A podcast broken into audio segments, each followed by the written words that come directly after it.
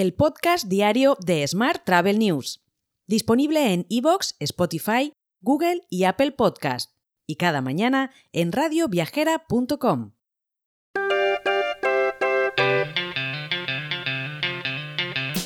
Saludos y bienvenidos un día más al podcast diario de Smart Travel News, edición 1163 ya del jueves 20 de abril de 2023.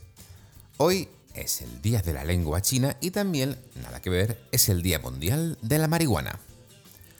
Nuestro patrocinador esta semana es UserGuest, la primera plataforma que integra la estrategia de revenue con la de marketing de manera automatizada y le da visibilidad en la página web del hotel.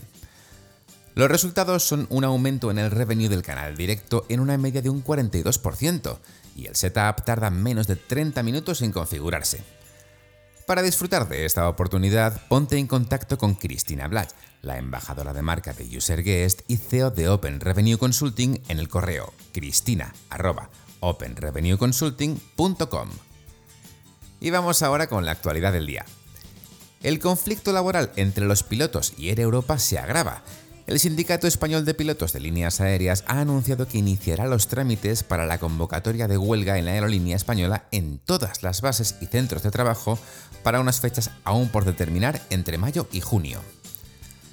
En esta misma línea, el personal de cabina de Vueling en Francia ha convocado una huelga para los días del 21 al 30 de abril y los días 1, 6, 7 y 8 de mayo. Reclaman mejoras salariales según un comunicado. En concreto, la organización lamenta la falta de reconocimiento en la remuneración de sus auxiliares de vuelo y numerosos errores en las nóminas. Cambiamos de asunto. Competur ha elaborado Ciudades Vivas, un decálogo de propuestas para una activación de las ciudades españolas a través de uno de sus principales activos, la actividad turística.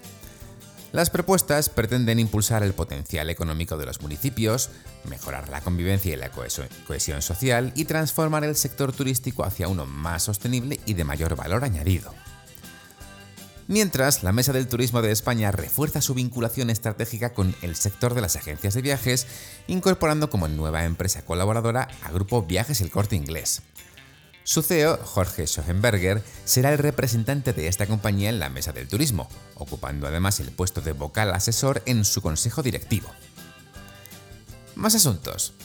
AENA ha licitado por 450 millones de euros el contrato de suministro de energía eléctrica procedente 100% de energías renovables para los años 2024 a 2028 esta licitación tiene como objetivo realizar las gestiones relacionadas con la compra de la energía, así como la gestión de las plantas fotovoltaicas en régimen de autoconsumo que, gradualmente, vayan incorporándose a la red de aeropuertos. Hoy también te cuento que Marriott abrirá el primer JW en Barcelona en el antiguo Hotel OM. La hotelera ultima un pacto con Rosa María Esteva, fundadora del grupo Tragaluz y propietaria del inmueble, pondrá la marca y la gestión la mantendrá la holandesa Circle Collection.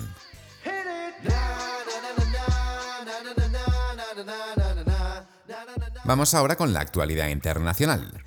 Ryanair ha luchado enérgicamente contra las OTAs a lo largo de los años, intentando prohibirles que vendan sus vuelos, como bien sabes. Sin embargo, el Tribunal Supremo de Suiza concedió a lastminute.com el derecho a vender vuelos de Ryanair, Mientras, en Estados Unidos, un juez se ha negado a desestimar una contrademanda de Booking.com contra Ryanair.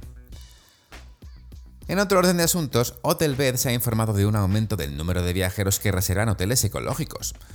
Sus últimos datos muestran que, en los últimos 12 meses, un 30% más de personas han optado activamente por reservar propiedades que forman parte del programa Hoteles Verdes de la empresa TravelTech, en comparación con el año anterior. Por último, te cuento que New York City Tourism and Conventions anunció el regreso de It's Time for Culture con ofertas en alrededor de 100 organizaciones culturales en los cinco distritos de la ciudad, disponibles del 9 al 21 de mayo. Este programa incluye eventos de temporada, conciertos, giras, clases, programas familiares y más. Te dejo con esta noticia. Volvemos mañana viernes con más noticias sobre el turismo. Hasta entonces te deseo un muy feliz jueves. Si quieres apoyar este podcast, déjanos tus valoraciones y comentarios en Spotify, Evox o Apple Podcast. Recuerda que puedes suscribirte a nuestra newsletter diaria entrando en smarttravel.news en la sección Suscríbete. También puedes recibir un mensaje con este podcast y los titulares del día directamente en tu WhatsApp. Solo tienes que añadir a tu lista de contactos el número 646-572-336 con el más 34 delante si nos escribes desde fuera de España y después enviarnos un WhatsApp con la palabra alta. Gracias por escucharnos.